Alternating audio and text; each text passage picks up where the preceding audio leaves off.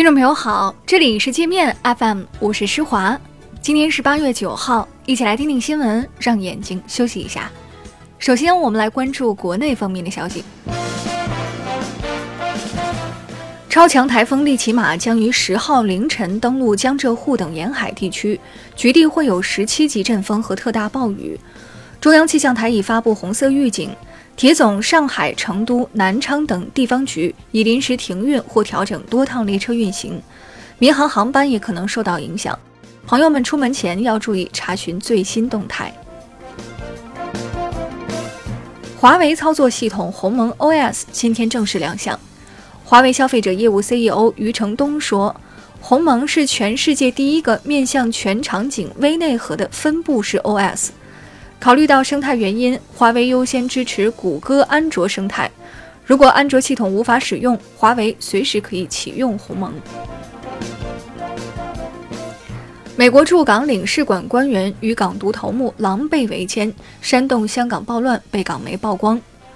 这些披着外交官身份的美国特务曾在世界各地作恶，其邪恶行径暴露后，美国国务院不仅不收敛，还血口喷人，污蔑港媒此举是流氓政权所为。外交部驳斥美方颠倒黑白，警告美方停止祸害香港。中国的民心不可辱，民意不可欺。外交部的回应太客气了，我们想说，有美国政府这样的流氓政权存在，世界怎么能不乱呢？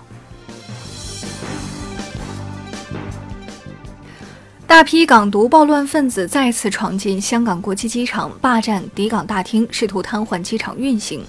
香港机场管理局昨晚紧急通告：没有二十四小时内离港机票或登机证或者机场工作证者，禁止进入 T 一航站楼出发大厅。暴乱分子可能会在香港机场持续捣乱，有计划从这里进出香港的朋友要提前防备。世界警察和消防员运动会八号晚在成都开幕，香港警队代表入场时，全场欢声雷动，人们高喊“雄起”，给香港警察鼓劲加油。事后有港警代表致信内地媒体说感动到哭，有内地十三亿同胞支持他们，不再感到孤独。全球最大对冲基金桥水基金创始人建议全球投资者赶紧买入中国资产。他认为，中国现在的金融市场正持续向境外投资人扩大开放，是千载难逢的历史性机会。对于想在全球配置资产的投资者来说，买入中国资产还是一个避险刚需。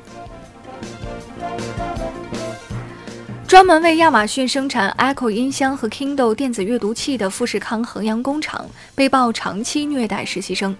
据报道，由于克扣工资太厉害。该厂全职工人紧缺，于是引入大量实习生。厂里不仅强迫实习生加班，还对他们各种打骂。最高法出台新政，保障死刑犯权益。从九月一号开始，死刑犯在执行前可以申请通过录音、录像等方式留下遗言。我们接着来把视线转向国际。美国今年已发生近三点四万起枪击案，导致近九千人死亡，一万七千多人受伤。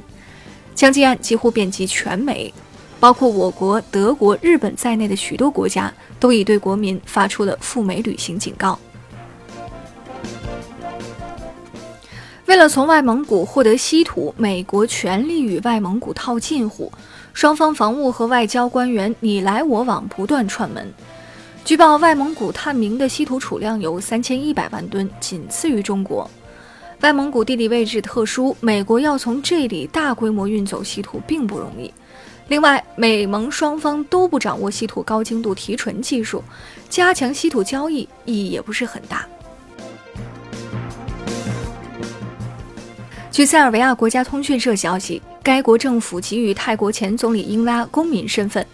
英拉可凭塞尔维亚护照免签前往一百多个国家。英拉在二零一七年的泰国政变中下台后，遭到政治和司法追杀，至今逃亡在外。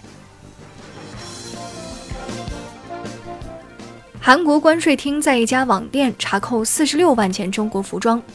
店主将这些产自中国的衣服剪标后伪装成韩国品牌，再放到网上高价卖给中国消费者，涉案金额超过三千万元人民币。美国的极端爱国主义者已经到了要杀人的地步。一个十三岁的小男孩因为演奏美国国歌时没有脱帽，被一名三十九岁的男子掐住脖子举起来砸到地上，身受重伤住院。